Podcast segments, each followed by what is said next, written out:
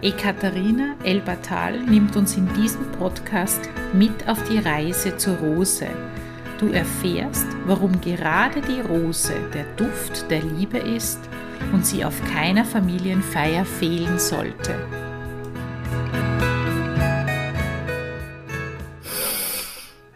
Hört, wie es duftet. Bei uns erzählen Menschen, die mit ätherischen Ölen, Hydrolaten und fetten Ölen arbeiten, wie sie Duft leben und erleben.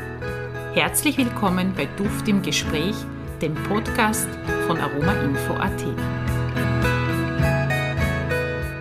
Hallo und herzlich willkommen zu einer weiteren Folge von Duft im Gespräch. Ich freue mich sehr, dass ihr wieder eingeschaltet habt. Heute haben wir nämlich ein außergewöhnliches und bezauberndes Thema, über das wir sprechen werden. Die Rose als Duft der reinen und feinen Liebe. Was könnte besser in die Weihnachtszeit passen? Und wieder habe ich eine Expertin eingeladen, die uns dabei hilft, unser Wissen zu vertiefen und unseren Horizont ein wenig zu erweitern. Es freut mich ganz besonders, Ekaterina Elpatal heute hier begrüßen zu dürfen. Ekaterina ist keine Unbekannte in der Welt der Rosen. Ich habe gerade gehört, dass sie auch mit der Eliane bereits einen Podcast aufgenommen hat und mit der Sabrina Herber. Sie ist eine charmante Organisatorin, vor allem der faszinierenden Rosenreisen nach Bulgarien und eine ausgewiesene Expertin in vielen Dingen, die mit der Rose zu tun haben. Auch ich durfte vor knapp 15 Jahren diese Rosenreise nach Bulgarien mit Ekaterina genießen und ich kann heute sagen, dass diese Rosenreise meine Sichtweise auf verschiedene Lebensfragen sehr verändert hat, im positiven Sinn. Ekaterina verbindet auf einzigartige Weise ihre Leidenschaft für die Rose mit ihrem tiefen Verständnis für ihre Bedeutung in der Kultur, in der Geschichte, aber auch in der Kunst. Mit ihrer Expertise und mit ihrem Engagement hat sie viele Menschen inspiriert und fasziniert. Heute haben wir das Vergnügen, mehr über die Rose und ihre tiefgreifende Bedeutung, auch in Bulgarien, von Ekaterina Elbatal zu erfahren. Liebe Ekaterina, herzlich willkommen und schön, dass du heute bei uns bist. Könntest du dich unseren Hörerinnen und Hörern kurz vorstellen? Also nach dieser Einleitung bin ich erstmal so geflasht. Was könnte ich noch hinzusagen? Also meinen Namen habt ihr gehört. Und es ist tatsächlich so, dass ich von frühester Kindheit an mich zu der Rose hingezogen fühle und äh, zur Natur eigentlich insbesondere. Und was mich ausmacht, würde ich tatsächlich sagen, ist diese Liebe zur Natur, die Liebe zum Leben, die Liebe zum Menschen. Und ich wünsche mir wirklich sehr, dass ein jeder Mensch die Rose in sich fühlt, erblühen lässt und seinen einzigartigen Duft in die Welt verströmt. Das ist meine Vision, das ist mein Traum und daher mache ich diese Reisen. Oh, wie schön. Eine ganz persönliche Frage jetzt zu Beginn. Oft sieht man ja den Wald vor lauter Bäumen nicht. Wenn man in Bulgarien aufwächst und stets mit der Rose zu tun hat, ist sie ja ganz normal. Nichts Außergewöhnliches wahrscheinlich. Wenn man sie immer sieht, wie hast du deine Liebe zur Rose entdeckt? Also in der Tat ist es so, dass man den Wald vor lauter Bäumen nicht sieht. Das, also da, da pflichte ich dir absolut bei.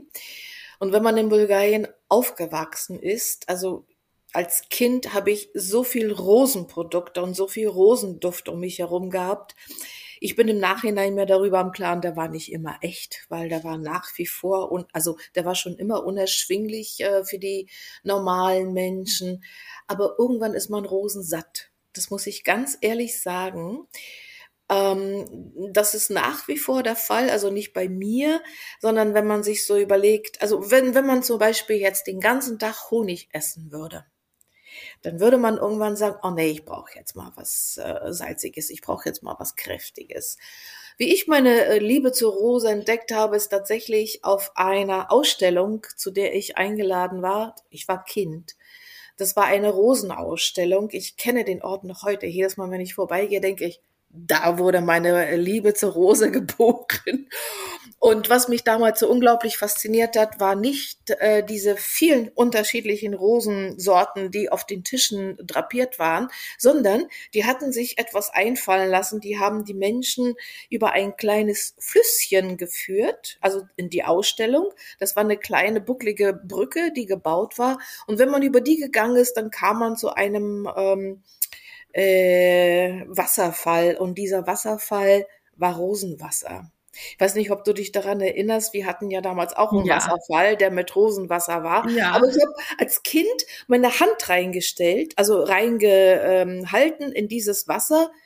Und das war für mich wie Bäm. Und ich, das war wirklich meine erste, wie soll ich sagen, Initiation. Das war für mich wie eine Initiation. Ich war sehr von stimmt. dem an, wenn ich irgendwie so diese Rosenfeste gesehen habe, die ja mittlerweile sehr touristisch sind, deswegen ich, weswegen ich sie auch gerne meide. Aber damals war das echt. Damals trugen die Frauen wirklich die äh, Trachten und damals wurde wirklich beim Pflücken gesungen und damals ähm, trugen die wirklich diese Körbe mit Rosen auf ihren Köpfen und ich, ich war fasziniert. Ich war fasziniert und ich dachte, irgendwann gehst du da auch hin. das habe ich ja. gemacht. Ich habe mir einen Kindheitstraum erfüllt. Sehr schön, sehr schön. Das klingt sehr berührend. Ich war vor kurzem bei einem Vortrag von äh, Professor Dr. Maximilian Moser und der hat mir hat auch erzählt, wie wichtig auch das Musizieren ist, zum Beispiel das Singen bei der Arbeit und dass diese diese Rhythmik die Arbeit erleichtert und äh, auch schwere körperliche Arbeit erleichtert. Zum Pflücken kommen wir ja später noch. Da waren wir ja auch am Feld und haben mal reingeschnuppert. Und äh, ja, heute singt nicht mehr jeder beim Arbeiten, sage ich mal. Also sehr, sehr wenige. Ich, ich singe auch nicht beim Arbeiten, aber ich glaube, das ist auch gut so. ja, ähm, wann bist du auf die Idee gekommen, dann Reisen nach Bulgarien zur Rose zu organisieren? Also wie es oft im Leben ist, ich möchte nur ganz kurz eine ähm, Ergänzung zu dem, was du gerade gesagt hast mit dem Singen bei der Arbeit. Ich habe, äh, ich singe nämlich auch und ich habe irgendwann mal gelesen, dass äh, wenn man singt, das Angstzentrum nicht aktiv ist. Also das geht spannend. nicht. Man kann nicht singen und Angst haben. Das funktioniert nicht. Und das okay. finde ich sehr spannend. Davon ganz ab, glaube ich, dass die Vibration ihr eigenes dazu beiträgt. Aber wie bin ich zu der Reise gekommen? Tatsächlich hat mich das Leben gezwungen. Ich war alleinerziehend, ich war selbstständig und dann hatte ich plötzlich einen Burnout. Also ich äh, habe mir keine Zeit für mich genommen, ich habe mir keine Pausen ge, ähm, gemacht. Also ich war damals noch äh, Eventmanagerin und äh, Public Relation, tut mir leid, das sind alles englische Wörter, ich krieg sie nicht übersetzt. Dafür gibt's irgendwie Öffentlichkeitsarbeit, glaube ich, heißt es im Deutschen ausgedrückt. Und dann hat das Leben gesagt, Schluss, du bist auf dem falschen Weg. Aber ich wollte nicht hören. Ich bin tatsächlich über meine Schmerzen und über mein Fertigsein hinweggegangen und dann hat das Leben gesagt, gut, wenn du nicht hören willst, dann musst du fühlen. Und dann war ich ein halbes Jahr weg vom Fenster. Und in diesem halben Jahr, das war ja vor 23 Jahren, damals kannte ich weder das Wort Aromatherapie, noch wusste ich, dass es ätherische Öle gibt. Und in diesem halben Jahr habe ich äh, die Hilfe einer ähm, Heilpraktikerin in Anspruch genommen und die hat mir irgendwie so äh, Tees zusammengestellt und dann bin ich in die Zietenapotheke in Berlin gegangen und während ich auf den Tee wartete, war dort ein Aufsteller mit ätherischen Ölen. Und dann hatte ich plötzlich Kontakt zu diesen Wesen. Also für mich sind sie bis zum heutigen Tage Wesen geblieben. Ich habe sie nie als äh, Produkte angesehen oder als Dinge angesehen. Für mich war das einfach äh, ja die Seele der Pflanze, die sich da für uns zur Verfügung stellt und uns Botschaften übermittelt und etwas mit uns tut. Und die haben etwas mit mir getan. Also ich habe tatsächlich mir damals drei ätherische Öle gekauft, bin damit nach Hause gegangen, wusste nicht, was ich damit anfangen soll, habe angefangen zu recherchieren, habe auch tatsächlich Menschen in Berlin kennengelernt. Das war der Jürgen, Jürgen Trotschepe, der äh, da erstmalig äh, mir ein bisschen die Augen geöffnet hat. Und ich werde nie vergessen, wo er sagte, okay, Ekaterina, Jetzt sag mir doch bitte, was haben diese ätherischen Öle dir gesagt? Und dann habe ich ihm das erzählt. Und ich werde nie vergessen, dann lehnt er sich so zurück und sagt, Was soll ich dir noch beibringen? Du bist bereits in Kontakt mehr gibt's da nicht. Und dann kam irgendwann der Gedanke, Mensch, aber ich bin doch Bulgarin und ich habe gar kein Rosenöl und ich brauche doch Rosenöl. Dann bin ich ins Tal der Rosen gegangen, dachte ich, mein Gott, so viel Schönheit und so viel Verbindung zur Natur, das muss ich doch mit anderen Menschen teilen. Und so fing das an. So fing das an. Sehr, sehr schön. Finde ich lustig. Ich habe bei mir hat es auch vor 23 Jahren so, so richtig gestartet. ja, und, und bei mir ist es auch äh, sozusagen, dieser neue Beruf wurde geboren. Die Rose ist ja der Duft der reinen und feinen Liebe, ein Symbol der Liebe. Bei mir hat es mit der Geburt meiner Tochter begonnen. Ähm, was macht eigentlich die Rose zu dieser Essenz zur reinen und feinen Liebe? Sie hat ja aber auch Dornen, botanisch betrachtet, genau genommen Stacheln. Wie siehst du die Symbolik der Rose in Bezug auf die Liebe? Ha, das ist ja wirklich eine sehr, sehr tiefgreifende Frage. Ganz, ganz lieben Dank dafür. Also eigentlich versuchen wir, glaube ich, wir Menschen, also ich zumindestens mein Leben lang die Liebe zu erfassen. Und ich schaffe es nicht. Ich, für mich ist Liebe Magie. Und Magie ist etwas, was sich nicht in Worte ausdrücken lässt. Ich glaube, in diesem Moment, wo man Magie in Worten ausdrückt, verliert sie ihre Kraft. Ich will jetzt nicht sagen, dass die Liebe ihre Kraft verlieren würde, aber ich glaube, dass die Liebe etwas ist, was uns Menschen wirklich als einzigartige Wesen auszeichnet. Und ich kann einfach aus meiner Erfahrung heraus sprechen, was die Liebe alles, nein, was die Rose alles in meinem Leben bewirkt hat. Auch Dinge, die geschmerzt haben. Und ich kenne diese, diesen Anspruch, dass Liebe rosarot ist und nach Zuckerwatte duftet und mit Glitzer bestreut ist. Hatte ich auch eine ganze Weile, bis ich verstanden habe, wenn das Liebe ist, würde es kein Leben auf der Erde geben, weil Liebe zwingt uns manch, also zwingt zum Beispiel den Keimling dazu, mit brachialer Kraft die Samenhülle äh, äh, zu durchstoßen. Das ist Liebe. Und manchmal zwingt uns das Leben tatsächlich dazu, einen völlig anderen Weg einzuschlagen, wie bei mir. Burnout, das ist Liebe. Auch wenn ich mich in diesem Moment unglaublich beschwert habe und mich als Opfer gefühlt habe, das war Liebe. und es gab einen Moment in meinem Leben, da wollte ich tatsächlich äh, mit der Rosenreise aufhören. Das war, also ich war, wie gesagt, alleinerziehend, das war ganz schwierig für mich und äh, während einer Rosenreise ähm, gab es einen Diebstahl in meiner Wohnung in Berlin und ich war total überfordert mit allem, habe gesagt, ich mache das nicht mehr, ich, ich höre damit auf. Also das ist mir zu viel, was ich reingeben muss, um etwas zu erreichen, was ich nicht mal wahrnehme was, was passiert, weil Liebe nimmt man nicht wahr, Liebe fühlt man. Ne? Also wenn man irgendwie versucht, ähm, das in Zahlen oder in, ähm, wie soll ich sagen, in Ergebnissen auszudrücken, das funktioniert nicht.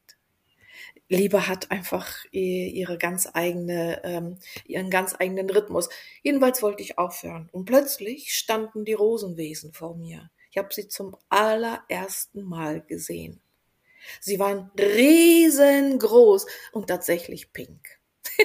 Mag sein, dass, dass es für meine Wahrnehmung gut war, sie so wahrzunehmen. Ich glaube nicht, dass Liebe eine Farbe hat, es sei denn, man möchte. Aber, und sie sagten, du kannst nicht aufhören. Du hast es versprochen. Und das war für mich ein ganz, ganz großer Moment, wo ich gemerkt habe, Liebe macht uns alle aus. Aber Liebe ist nicht das, was wir unter Liebe verstehen. Liebe ist viel mehr. Und ich finde das wundervoll, dass du die Dornen, die ja eigentlich Stacheln sind, angesprochen hast, weil das steht auch auf meiner Homepage und witzigerweise ist das der Satz, der die Menschen zu der, zu der Rosenreise anzieht. Ja, also dieses, dass Liebe tatsächlich nur mit den Dornen vollkommen ist. Also wir, wir sind immer so darauf aus, irgendwie das so wie Miau Miau und es ist ja alles so romantisch. Es hat auch eine romantische Seite. Aber Liebe ist für mich viel mehr. Und äh, um, um den Bogen zu der Rose zu bekommen, wir wissen ja alle, dass die Rose unglaublich viele Bestandteile hat. Also ich habe gelernt 400. Mittlerweile sind wir bei 700. Und die Wahrheit ist, ich habe mit einem Labor in Bulgarien gesprochen, die haben gesagt, es sind viel, viel mehr. Es sind weit über 1500. Nur, wir wollen das nicht mitteilen, um nicht denjenigen, also nicht nach außen geben, um nicht denjenigen, die ähm, Rosenöl ähm, nicht als das ansehen, was es in Wirklichkeit ist, künstlich nachmachen. Und ich meine, jeder Mensch, der irgendwie so ganz, ganz viele Facetten hat, ist besonders. Ja, also wenn so ein Mensch einen Raum betritt, dann ist eine Präsenz da und das ist auch für mich die Rose. Ich kann es nicht in Worten ausdrücken. Ich weiß nur, und das wirst du mir ja zustimmen, du hast es ja auch erlebt, wenn man die Rose pflückt, man steht vor der Rose und plötzlich ist man von dieser Rose erfüllt und fühlt im Inneren, wie groß das eigentlich in Wirklichkeit ist, dass wir liebende Wesen sind und dass wir Liebe leben dürfen. Ja, wunderschön. Wunderschön. Also wenn du das sagst, ja, also ich erinnere mich ja noch so deutlich an diese Rosenreise. Am Anfang sind wir hingekommen aus dieser Geschwindigkeit, in der wir im Alltag gestanden sind. Genau. Und dann waren wir schon am ersten Tag am ersten Rosenfeld und haben wie die Wahnsinnigen, wie es ihre, schon mal gepflückt, um sie zu trocknen und haben sie überall aufgelegt, im Schlafzimmer, auf den Betten, auf den, auf den Tischen, damit man alles erfüllt von diesem Rosenduft. Die Luft war geschwängert von diesem Rosenduft. Und dann in der Früh sind wir schon am Feld gestanden, haben die Rosen geerntet und dieses, dieses klebrige Harz haben wir über die Haut aufgenommen. Und ich bin der Meinung, dass ich in diesen zehn Tagen, glaube ich, war das zehn Tage lang, war ich betrunken von dieser ja. Rose. Ich war beschwipst, ich war, ich war richtig berauscht von dieser Rose. Und äh, wenn man das einmal erlebt und auch diese, diese Dornen, ähm, von den alten Rosensorten sieht, das ist was total faszinierendes. Das tut mir total es, es, es macht mich traurig, wenn ich diese hochgezüchteten Rosen ja. sehe, die keine Dornen mehr haben. Ja? So unterschiedlich wie die Menschen sind, so unterschiedlich wie die verschiedenen Arten der Liebe sind, so viele verschiedene Rosensorten gibt es auch. Ja? Und das ist äh, wirklich ein, ein, ein, ein faszinierendes Gewächs. Und ja, und, und das ist natürlich klar, dass das auch Künstler inspiriert hat. Und natürlich auch natürlich der kommerzielle Zweck. Das ist auch wichtig. Ne? Auf der einen Seite, wir waren ja damals auch bei einem Rosenfest, da gab es eben einen Springbrunnen, der mit ja. Wasser befüllt war. am ärgsten habe ich das gefunden bei der einen Destille, wo das Rosenwasser abgeleitet wurde und in den Bach hinuntergeronnen ist. Ja. Das war jetzt so wichtig. Ne? Die denken, oh Gott, am liebsten hätte ich meine Wasserflasche genommen und das alles aufgefangen. Also unglaublich, ja ähm, ein Traum, ja. Ähm, dieses Rosenfest, du hast es auch schon angesprochen, welche Gedanken stehen hinter diesem Rosenfest eigentlich? Welche Brauchtümer gibt's zur Rose in Bulgarien? Da waren ja auch so äh, Personen, die verkleidet waren mit diesen Holzbrettern. Das habe ich mhm. auch so lustig gefunden. Wir haben uns zuerst überhaupt nicht ausgekannt. Das war großartig. Äh, oder gibt's Heilige, äh, die mit der Rose in Verbindung gebracht werden? Wir waren ja auch in Kirchen ähm, mhm. bei dieser Rosenreise. Wie ist es in Bulgarien? Also ich glaube, dass die Menschheit in, tief in ihrem Inneren wohl die Bedeutung der Rose fühlt und dass deswegen die Menschheit seit ich weiß nicht wie viel von Tausenden von Jahren versucht, sich der Rose auf verschiedenen Wegen zu nähern ja, sei es in Gedichtform, sei es in äh, Musikform, sei es in Tanzform, sei es in künstlerischer Form. Das ist für mich tatsächlich der Versuch, sich ähm, einem Geheimnis zu nähern, wobei es gar kein Geheimnis ist, nur wir versuchen irgendwie alles so in Worten zu kategorisieren. Wir versuchen das für unseren Verstand so äh, erfassbar zu machen, was nicht geht. Es geht einfach nicht. Und für mich ist ähm, dieser Versuch der Menschheit, die Rose zu besingen, äh, zu bedichten, äh, in Darstellungen äh, darzustellen, äh, einfach der Versuch, sich diesem Geheimnis zu nähern Und ähm, was ich in diesen 23 Jahren tatsächlich erlebe, und das wirst du mir bestätigen, weil du hast auch damit zu tun, die Rose öffnet Herzpforten. Sie klopft manchmal leise, in den meisten Fällen laut. Hm, ich kenne das sehr oft, dass Menschen sagen, die Rose riecht ja furchtbar. Ähm, die ähm, harmlosere Form davon ist, dass sie in Tränen ausbrechen. Aber eigentlich wirkt die Rose immer. Ja, für mich ist das wirklich das Symbol nicht nur der Liebe, sondern auch des Lebens, weil für mich ist Leben Liebe. Allein, dass wir hier sind auf der Erde, ist ja irgendwie, ich will jetzt nicht sagen Gott gewollt, weil Gott ist immer so ein Wort, was in den meisten so Abwehr erzeugt. Sagen wir mal, schöpfungsgewollt, ja, wir sind gewollt, wir sind willkommen, sagen wir mal so, lassen wir mal die Schöpfung und Gott raus. Und äh, ja, natürlich gibt es in den bulgarischen Kirchen ganz viel Rosen zu sehen, sei es in Form von Holzschnitzereien oder auch in den Trachten findet man sie immer wieder. Ne? Also in, in irgendeiner Form findet man die Rose vor. Teilweise ist sie stilisiert, stili, stilisiert in Form von ähm, Holzschnitzereien an die Decke und sehr oft bringt man ja auch die Rose mit der Sonne in Verbindung, was natürlich auch ähm, Ähnlichkeit hat. Sonne ist ja auch irgendwie so liebes- und lebensspendend. Ne? Und wenn man so in die Rose hineinschaut, dann sieht man ja auch diese Sonne, die sie ja in Wirklichkeit ist und die eben halt strahlt. Und umso mehr sie sich so umso mehr sie so aufblüht, umso mehr strahlt sie, ne? Und ähm, ich glaube, dass, ähm, dass wir irgendwo tief in uns so eine, ja, so ein Rosengefühl haben, sag ich mal, was sich eben in diesen, in der Kunst auch widerspiegelt. Das ist für mich wirklich der Versuch, etwas zum Ausdruck zu bringen, was man eigentlich nur fühlen kann. Aber das inspiriert uns ja, ne? Also das ist ja irgendwie so der Motor des Lebens, ne? So dieses, weswegen bin ich hier? Was ist Liebe? Und wie kann ich das zum Ausdruck bringen? Weiß nicht, ob du dich daran erinnern kannst. Ich sag's eigentlich in jeder Rosenreise. Ich finde das so bedauerlich, dass für diesen Satz, ich liebe dich, es keine Steigerungsform gibt. Mhm. Und auch für dieses Danke gibt's auch keine Steigerungsform. Also man kann natürlich sagen, vielen Dank, schönen Dank, herzlichen Dank, großen Dank, aber irgendwie das Wort Danke und das Wort Liebe hat keine Steigerungsform. Und dabei begegnen wir das irgendwie, also wir lieben irgendwie Eis, wir lieben Tiere, wir lieben unsere Kinder, wir lieben das Leben, keine Ahnung, wir lieben es, uns zu schminken, wir lieben Farben, aber irgendwie ist das alles eine Facette eines großen Ganzen, wofür ich auch keine Worte habe. Sehr spannend, ja. Mich inspiriert das, weil du gerade gesagt hast, der Bezug zur Sonne. Den habe ich jetzt ähm, bis jetzt noch nicht so wahrgenommen, aber jetzt, wo du das sagst, stimmt das, ist das total stimmig, weil zu der Zeit, wo die Rose geerntet wird, ist ja Sonnenwend. Das ja. ist ja das Jahresfest im Juni, wenn die Sonne ihren Höchststand erreicht und da wird die Rose geerntet. Und der Bezug zur, zur Sonne, die Rosenblüten werden ja vor dem Sonnenaufgang geerntet, weil das die, weil, weil sie da am stärksten duften, vereinfacht gesagt. Und wir feiern im Dezember genau die andere Seite, mhm. die Wintersonnenwende und das Fest, das wir, das die Christen, was wir Christen feiern, ist ja Weihnachten, die Geburt, die Geburt der Sonne könnte man jetzt auch sagen. Ne? Ja.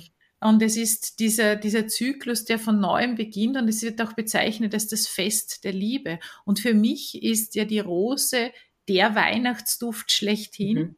Gar nicht mal Zimt und Gewürznelke, das ist Advent für mich. Mhm. Aber der Höhepunkt ist dann die Rose, weil dieses Fest, wo die Familie zusammenkommt, dieses Fest der Liebe ist. Und das finde ich einfach sehr schön, der Bezug zur Sonne. Das habe ich bis jetzt noch gar nicht so äh, wahrgenommen. Aber es stimmt, äh, wenn man das in verschiedenen Dingen durchdenkt, ist das auch sehr schlüssig.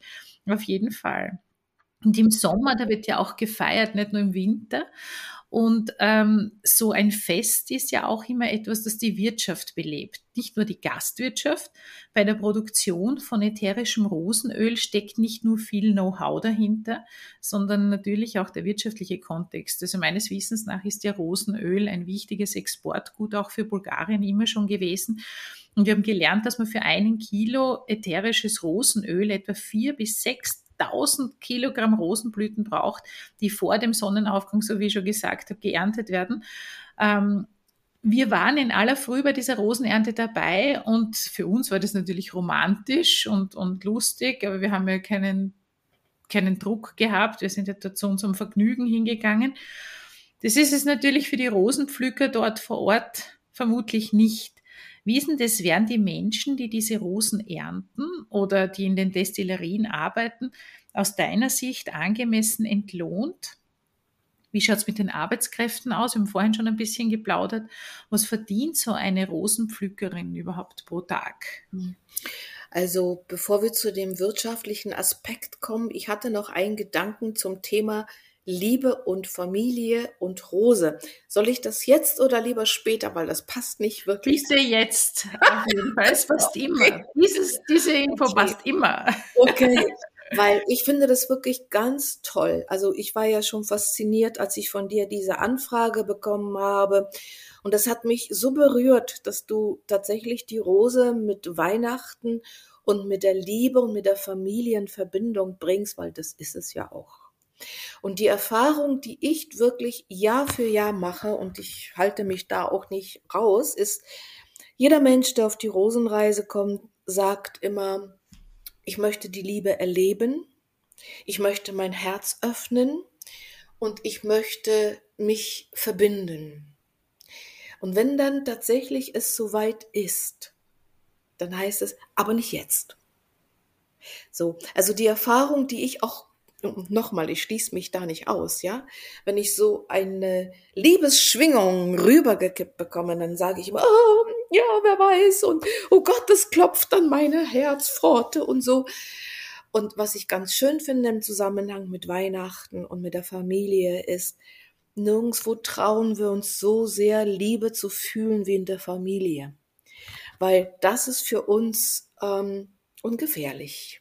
Also mit Menschen sich zu verbinden, die einen vertraut sind und wo man sich so zeigen kann, wie man ist, ist für uns ungefährlich.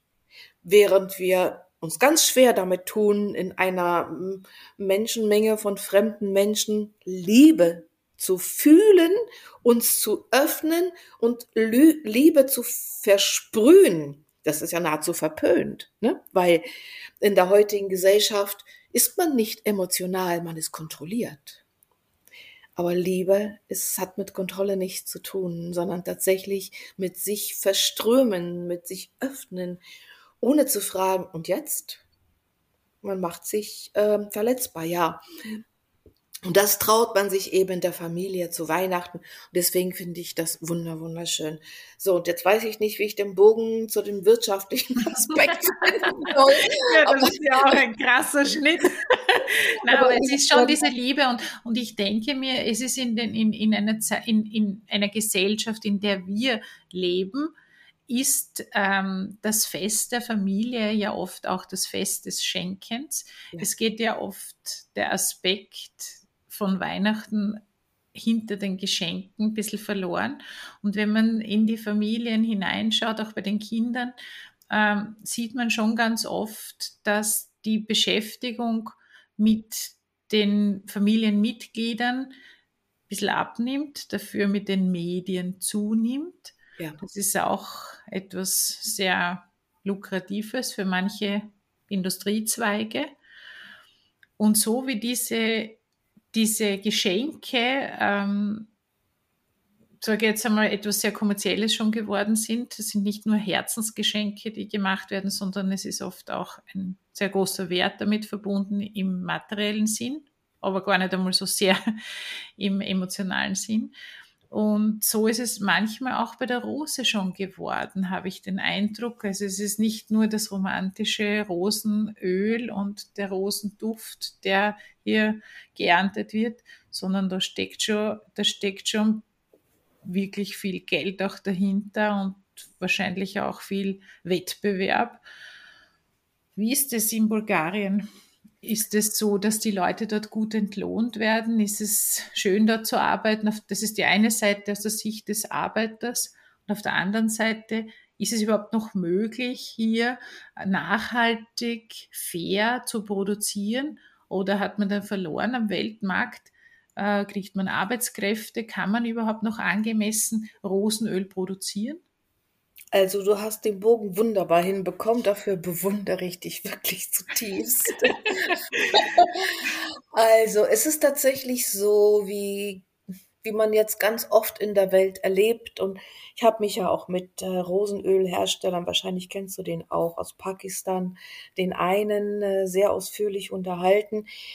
Und was die meisten so beanstanden ist, die Menschen wollen Bio, Sie wollen beste Qualität und sie wollen ganz wenig Geld dafür bezahlen.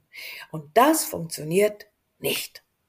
So, weil wenn man ganz wenig Geld bezahlt, entweder ist es auf Kosten der Qualität oder auf Kosten der Menschen, die dafür gesorgt haben, dass die Rosen zu den Distillerien kommen.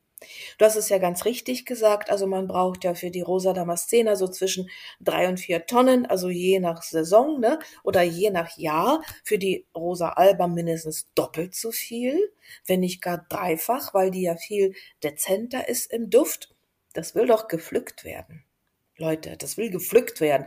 Und das ist ja ganz klar gesagt vor Sonnenaufgang. Das ist nicht lustig, um drei aufzustehen, um, um dort um fünf anzutanzen und äh, irgendwie äh, dafür seinen Lebensunterhalt, damit auch seinen Lebensunterhalt verdienen zu müssen. Aber damit deine Zuhörer ja auch ein bisschen mehr Vorstellung dafür bekommen. Ich habe jetzt mal die letzten Tage damit verbracht, um die ähm, Preise ein bisschen zu recherchieren. Natürlich habe ich die unterschiedlichsten Informationen bekommen. Aber was ich eben halt äh, so im Durchschnitt gehört habe, ist, abgekauft wurde die Rose ähm, zu einem Preis zwischen vier und fünf Leber. Das sind die Hälfte in Euro. Also zwischen zwei und zwei Euro fünfzig kauft der Distillateur die Rosen ab. Die Pflücker bekommen ungefähr die Hälfte. So, also wenn wir jetzt mal in Euro reden, damit wir äh, äh, ein bisschen konkreter werden, wenn ähm, die, der Destillateur dem Rosenbauern die Rose abkauft, ist das so knapp zwei Euro. Der Pflücker bekommt ein Euro pro Kilo. Und ein erfahrener Pflücker pflückt in der Tat 70 Kilo pro Tag. Das mag viel klingen, wir dürfen bitte nicht vergessen, dass das eine Saisonarbeit ist und dass es im Tal der Rosen nicht viel Arbeit gibt. Das heißt, dass die Pflücker sich mit diesem Rosenpflücken den Unterhalt für mehrere Monate im Voraus ähm, garantieren müssen und die Rose ist ja unvorhersehbar. Ja, ich kann zum Beispiel äh, äh, äh, aus dem Nähkästchen plaudern. In diesem Jahr, die Rose hat erst Ende Mai geblüht. Das war ein ganzer Monat zu spät, weil der Winter auch in Bulgarien einfach lange Zeit geblieben ist und der Frühling äh, viel zu kalt war und der Sommer dann irgendwie auch ins Wasser gefallen ist. Das bedeutet im Klartext, man muss die Menschen, die die Rose pflücken, bei Laune halten. Also man rechnet jeden Tag damit, dass die Rose blüht, aber wann sie wirklich blüht, das kann man nicht abschätzen. Ja, und ich habe mal zusammengerechnet, ähm, eben als Vorbereitung auf äh, äh, unser Podcast.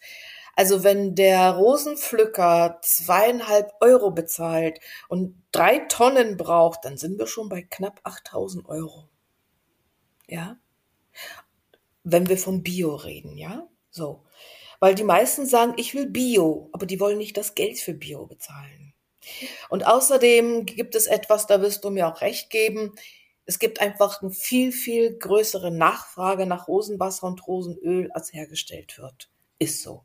Also wir brauchen ja, ja nur die arabischen Länder nehmen und China.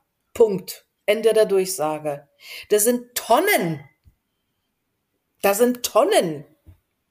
Wenn man wirklich das in vollster Korrektheit bedienen will, dann muss man ein korrekter Mensch sein. Wenn man aber wirklich ähm, den Verdienst vor Augen hat, dann macht man Kompromisse. Und da sind die Menschen, mit denen ich persönlich nicht zusammenarbeiten möchte und auch nicht werde, aber die gibt es in Bulgarien. Und ich muss leider, leider zugeben, in größerem Maß als früher. Ja. Weil eben die Menschen nicht bereit sind, Qualität zu bezahlen. Also wer wirklich beste Qualität liefern, sind die kleinen Destillerien. Aber gerade die, die können keine großen äh, Schritte machen, weil die sind meistens Familienbetrieb und so weiter und so fort, haben nicht so viel Rosen, müssen sich Rosen dazu kaufen. Und dazu kommt eben zu Zeiten der Rosenernte sind die alle so unter Stress und so überarbeitet. Du kannst nicht jede einzelne Lieferung ähm, überprüfen. Ob derjenige, der dir seine Rosen verkauft, tatsächlich sie nicht gespritzt hat. Die Zeit ist nicht da, du musst vertrauen. Ne? Und trotzdem gibt's ja auch ab und zu Stichproben vom, äh, vom Staat und so weiter. Also es ist wirklich ein Business, der mir persönlich völlig abgeht, weil ich nie in meinem Leben einfach äh, Dinge getan habe, um Geld zu verdienen. Ich habe immer Dinge getan, die mir Freude gemacht haben. Und das Geld kam dann irgendwie on top und von sich aus. Aber es darf ja jeder tun, was er für richtig versteht. Und wenn es Menschen gibt, die daraus ein äh, Business, also ein Verdienst, fördergründig, vordergründig machen wollen, ist es ihr gutes Recht. Aber eben diejenigen, die ähm, diese Produkte abkaufen, die werden einfach ihrer Verantwortung nicht bewusst indem sie die Preise drücken. Das geht nicht. Wir wissen alle, es gibt eine Inflation und die ähm, Energiepreise sind gestiegen. Wie bitte soll der Preis vom Rosenwasser niedriger werden? Wie denn? Ja, ich habe jetzt unlängst gehört, dass Rosenwasser häufig, also dass es mit Alkohol gestreckt wird, das habe ich ja, schon, das ist eh bekannt, aber dass es auch mit destilliertem Wasser gestreckt wird, das ja. war mir bis jetzt so nicht bewusst. Ja. Also das ist auch unglaublich. Aber das ist leider kein Einzelfall, was du da sagst. Das mhm. ist leider in der ätherischen Ölbranche schon sehr häufig, dass man sich nicht mehr auf das verlassen kann. Also es ist nicht nur bei der Rose so, sondern leider auch bei anderen. Ich war vor einigen Jahren einmal auf Mauritius bei einer Ilang Ilang Destillerie und wollte das vor Ort destillierte ätherische Öl im Shop kaufen. Aber da hatte ich Pech, denn im Shop selber bei der Destillerie gab es nur synthetisches Ilang-Ilang-Öl. Da habe ich die Verkäuferin gefragt, ich habe das angerochen, das gibt es ja nicht, ja.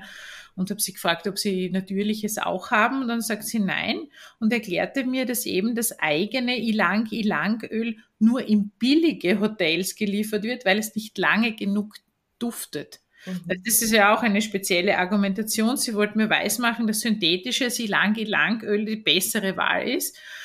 Und natürlich habe ich da nichts kaufen können. Es geht natürlich nicht. Das ist ganz oft so, auch in anderen Urlaubsländern, sage ich mal, wo es Destillerien gibt. Ich nenne jetzt keine Namen, mhm. aber es gibt ja verschiedene Länder, wo man hinfährt, äh, wo man Destillerien besuchen kann. Äh, zum Beispiel Lotusblütenduft. Das ist ja auch etwas, wo, wo die Touristen oft an der Nase herumgeführt werden und kommen dann. Ich kriege das manchmal auch geschenkt und wenn jemand auf Urlaub ist und dann rieche ich das an, dann denke ich, oh, oh, oh je, also ich will jetzt nicht die Romantik zerstören, aber das ist nicht natürlich. Also tut mir leid, ja. Und äh, kann auch sein, dass es ein, ein, ein, ein gutes Aroma ist, ein synthetisches, aber nichtsdestotrotz, die Pflanze hat das Produkt nie gesehen. Mhm. Und auch die Rose, die wird ja natürlich auch leicht und gern gefälscht, gestreckt. Im besten Fall ich jetzt einmal noch mit Rosengeranie, Palmarosa, Ilang Ilang genau. und im schlimmsten Fall natürlich synthetisch. Ähm, woran erkennt man aus deiner Sicht gutes Rosenöl?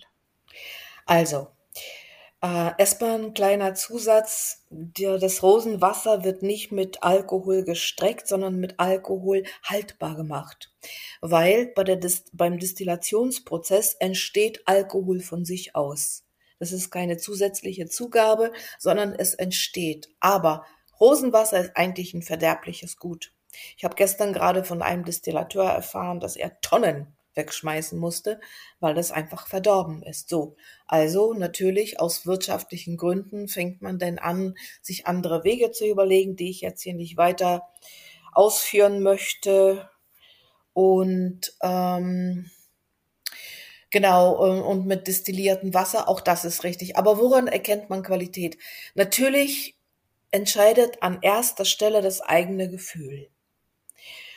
Wie ich vorgehe ist, ich gehe hin. Ich gucke mir an, wer destilliert, wie destilliert, warum. Ich frage die Distillateure, warum bist du Distillateur geworden? Warum destillierst du Rosenwasser und Rosenöl? Was ist deine Intention dabei? Und natürlich verlange ich auch äh, Zertifikate. Aber Ingrid, ganz ehrlich, wir sind in Bulgarien. In Bulgarien kriegst du für Geld alles. Also das, es ist gut, ein Zertifikat einzufordern, ähm, wenn man wirklich sicher gehen möchte und wenn man kleine Mengen bestellt, macht man das meistens nicht, ist eine eigene Analyse zu machen. Ne? Das machen meistens diejenigen, die einfach im größeren Maßstab kaufen. Ne? Ich meine, wenn man irgendwie so 50 Liter Rosenwasser kaufen, du verstehst. Aber so, ich finde das ganz wichtig auch, dass man ein eigenes äh, Verantwortungsbewusstsein entwickelt, dass man sich wirklich ähm, informiert, woran erkenne ich gutes Rosenöl. Und ja, es muss auf dem Etikett stehen 100% ätherisches Öl. Und ja, es muss auf dem Etikett stehen, es ist äh, durch Wasserdampfdestillation hergestellt. Das sind natürlich die Dinge, die man auch so als Aromatherapeut lernt. Aber ganz ehrlich, am Ende entscheidet tatsächlich das Gefühl. Ich meine, ich habe äh, einmal bei der Rosenreise, also die Doris Karada, die hatte mir diese Idee gegeben, haben wir so Riechstäbchen rumgereicht. Das eine war künstlich, das andere war echt. Rate mal, welches Rosenöl die Gruppe als echt angesehen hat. Ja, aber nicht echt, das synthetische. Das synthetische, jawohl. Das ist wie bei Erdbeerjoghurt. Viele kennen keinen Erdbeerjoghurt mehr, wie es in echt schmeckt. Die Menschen waren selber über sich entsetzt. Die haben, also die haben das wirklich, die waren selber über sich entsetzt. Ich glaube, ich war die Einzige, die herausgefunden hat. Aber ich bin auch ständig mit der Rose irgendwie in Kontakt. Und ich finde das wichtig, dass wir das wirklich tun, dass wir wirklich uns die Zeit nehmen und mit der Pflanze in Kommunikation gehen dass wir fühlen, wie fühlt sich mein Körper an, wenn ich mich mit diesem ätherischen Öl verbinde? Wie geht's mir damit? Und dass wir tatsächlich aufhören mit diesem, ähm, es muss billig sein, es muss lange halten und keine Ahnung, es muss sich gut verkaufen lassen. Und wenn ich mir angucke, wie viele äh, ätherische Öle Mischungen angeboten werden als Seelenmischung, Aura-Mischung, Chakra-Mischung, Ach, ich weiß nicht. Ja, richtig.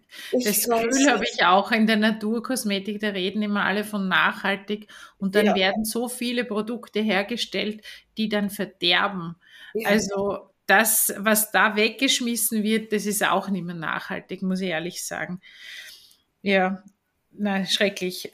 In der, in der Steiermark gibt es übrigens auch Rosenfelder, und zwar die sogenannte. Steirer Rose. Mhm. Aber das ist ja auch das Gleiche. Die destillieren auch, aber die destillieren nur Hydrolat oder trocknen die Rosenblüten, weil für ätherische Ölgewinnung wäre es viel zu wenig. Ja? ja?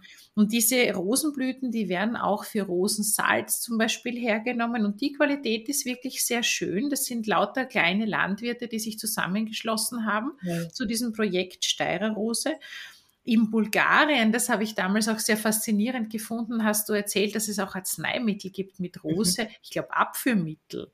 Ja? Ja, Oder das für die Verdauung was, ja, weil das ist ja auch interessant. Äh, erzähl mal, gibt's da, wo, wozu wird die, wird die Rose in der Medizin? Ja, ich finde das verwendet? super spannend, dass du dir das als Abführmittel gemerkt hast. Das ist für mich so ein richtig typisches typischer Hinweis dafür, dass der, dass der Verstand sich immer so die Dinge merkt, die äh, gefährlich werden können. Ne? So, ja. da, da ist er richtig gut da drin und dafür lieben wir ihn. Ja, du hast völlig recht. Die Rose wirkt abführend. Ich weiß nicht, ob das in eurer Gruppe war, aber wenn wir so Rosenkonfitüre und Rosensirup genau. machen, genau, dann wollen irgendwie alle sofort probieren, was ich verstehen genau. will. Und ich warne immer vor, ich sage, Leute, lasst es bitte mindestens einen Monat liegen. Glaubt mir natürlich kein Mensch. Finde ich gut. Glaubt mir bitte nicht. Man muss immer alles selber probieren und dann ist das Malheur da. So, also früher, als ich Kind war, wurde Rosenkonfitüre in den Apotheken als Abführmittel verkauft. Das ist richtig. Ja. ja. Ähm, also äh, so, aber das macht man heutzutage nicht mehr. Heutzutage stellt man Rosenkonfitüre für die Touristen her, weil die Bulgaren, also sobald du Rose sagst, sagen alle, hö, hö, hö, hö, das macht doch Durchfall. so.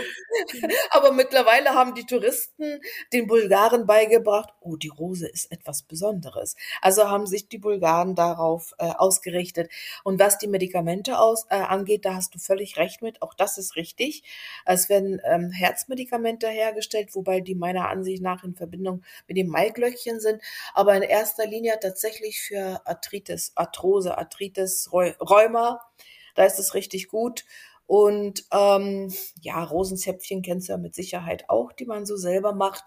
Das ist ja persönlich so mein Liebling, weil ich finde, man äh, aromatisiert irgendwie den weiblichen Körper von Grund auf. Also das ist für mich irgendwie so die Pforte zum Paradies, habe ich immer meine Tochter gesagt. Und äh, was gehört natürlich ins Paradies? Natürlich Rose. So. Aber ja, es ist richtig, man macht äh, Medikamente mit Rose, eben halt äh, für Herz und ähm, äh, ähm, Arthritis und äh, Rheuma. Aber in letzter Zeit sind die auch auf die Idee gekommen, die Rosenölhersteller, und machen so Kapseln zum Einnehmen von Rosenöl. Was ich auch eine gute Idee finde, weil das ist auch eine Schwingung, die dem Körper eine ganz besondere äh, Heilung gibt.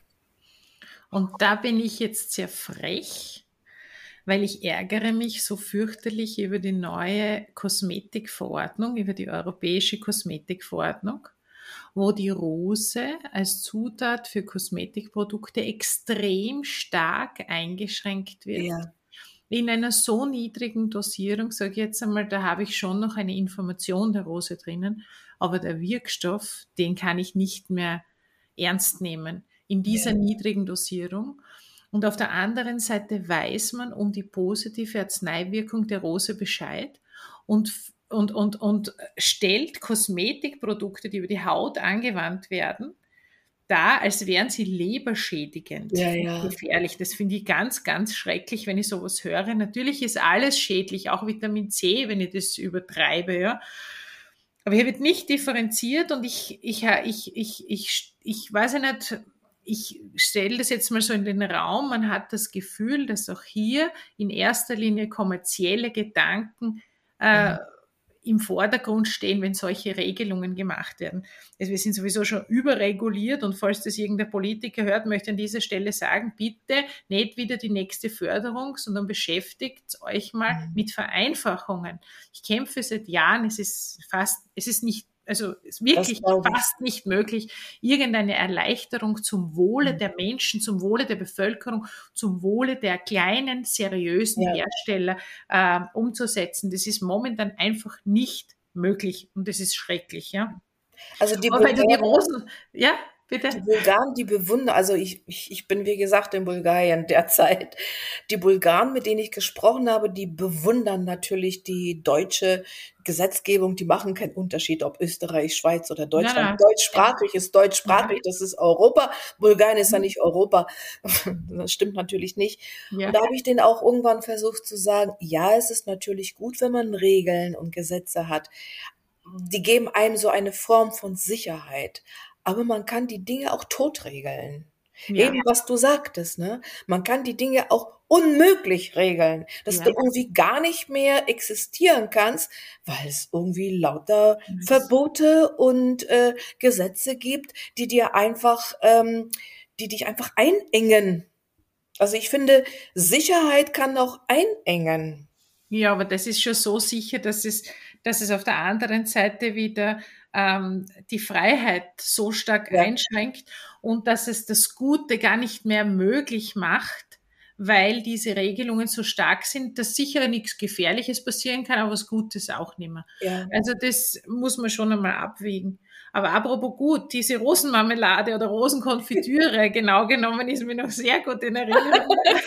Wir haben ja auch so eine hergestellt und ich kann mich gut erinnern, wie du gesagt hast, nicht sofort essen, weil sie dann abführend wirken kann. Und einer aus unserer Runde, da weiß ich, die hat es nicht erwarten können, die ist nach Hause und hat der Familie die gegeben und genau das ist eigentlich, die hatten alle Durchfall. ja, aber diese Information von dir und diese Tatsache, dass für mich diese Marmelade sehr, sehr kostbar war, hat dazu geführt, weil ja auch viele so schöne Erinnerungen daran geknüpft ja. werden, dass ich sie sieben oder acht Jahre lang bei mir im Kühlschrank gelagert Nein. habe, weil ich mir gedacht habe, ich muss den richtigen Zeitpunkt zum Öffnen abwarten. Und irgendwann war dann dieser Zeitpunkt da und ich habe diese, diese Konfitüre geöffnet. Die war so als hätte ich sie erst ein paar Tage vorher abgefüllt. Die war fruchtig, die war absolut in Ordnung und hat diese ganzen Erinnerungen und Gefühle in mir ähm, wieder erweckt, so als wäre ich erst am Vortag zurückgekommen.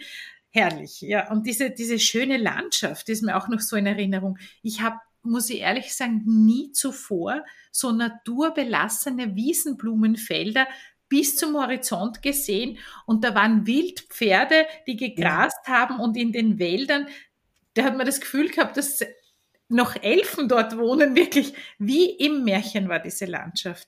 Ja. Was hat sich da in den letzten 15 Jahren verändert? Ist es immer noch so wild romantisch dort im Tal der Rosen? Offen gestanden, ja. Ah, es ist immer noch wild romantisch, es ist immer noch alles ähm, ungezirkelt, äh, es ist immer noch schwer erreichbar. Die Bulgaren regen sich darüber auf. Ich find's genial, weil alles, was schwer erreichbar ist, zieht einfach keine mh, hm, unbewussten Menschen an, die einfach ihren Müll dahin werfen und denken, oh, irgendeiner wird's schon wegräumen, ne? So. Und ja, es ist immer noch wild und das macht immer noch viel her und das macht immer noch so dieses, ähm, wie soll ich sagen, es erleichtert den Menschen die Kommunikation mit der Natur. Weil Natur ist einfach ungezirkelt, die ist nicht eingeengt. Natur ist einfach alles und sie kommuniziert ständig mit uns. Ich meine, auch die Bäume in der Stadt kommunizieren mit uns. Aber es fällt uns einfach leichter, wenn wir in so einer wilden, intensiven Natur sind, uns mit ihr zu verbinden. Und eigentlich wartet die Natur nur darauf. Und ich habe die Natur, weil wir ja so in guter Kommunikation sind, gefragt, weil die Menschen mich sehr oft fragen, was habe ich denn davon, wenn ich mich mit der Natur verbinde? Das ist nie meine Frage. Also wenn ich in den Wald gehe und äh, oder irgendeine Kräuterwanderung mitmache, dann höre ich immer, ja, was kann denn dieses Kraut für mich machen? Ne? Also welche Eigenschaften hat's denn? Wie kann es mir denn gut tun? Meine Frage ist immer, was kann ich für dich tun?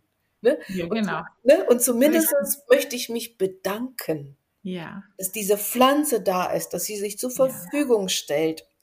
Aber eben, ich habe irgendwann denn äh, so gefragt, weil es fällt mir so ganz schwer, diese Dinge in Worte zu fassen. Und ich habe die Natur gefragt, aber hört mal, also die Menschen fragen, was haben sie denn davon, wenn sie sich mit euch verbinden? Und dann hat die Natur mir ganz klar geantwortet. Die Natur hat gesagt, ihr Menschen kränkelt daran, dass ihr Trennung gelebt habt. Für viele, viele Jahrzehnte. Ihr habt das so bis zur Perfektion geschafft, Trennung zu leben, dass ihr vergessen habt, wer ihr seid. Und was tatsächlich eure, euer, euer größtes Geschenk ist, da wären wir bei der Liebe. Und wir, dadurch, dass ihr und, äh, euch mit uns nonverbal verbindet, helfen euch dabei, wieder in Verbindung zu kommen. In Verbindung mit euch selbst, in Verbindung mit all euren abgespaltenen Anteilen, in Verbindung mit der unsichtbaren Welt und in Verbindung mit eurem Herzen. Ja, und das funktioniert mit den Düften auch so schön. So Mit den echten pflanzlichen Düften ja. ist es eine, eine wunderschöne Möglichkeit. Und ich erlebe das in meinen Kursen und ich lebe, erlebe das in meinen Einzelberatungen, die ich durchführe. Es ist jedes Mal ein Geschenk und ich bin so dankbar, dass ich das machen darf und habe so schöne ähm, Feedbacks auch ähm, die wirklich sehr berührend sind und das kann man auch nicht mit Geld aufwiegen oder so. Aber ich glaube, es ist dieser Überfluss auf der einen Seite und dieser riesige, dieses Loch, dieser Mangel an, an, an, an Gespür, möchte ich jetzt mal sagen, an Verbindung, der der dazu führt, dass man immer fragt, was, was, was kriege ich dafür, was bekomme ich dafür. Und es ist schon schade. Es ist einfach schön, wenn man in einen Wald geht und einfach nur da ist ohne Erwartung, weil es kommt ja schon von automatisch so, so viel zurück, sage jetzt einmal die frische Luft, das Gefühl unter den Füßen, wenn man dort geht.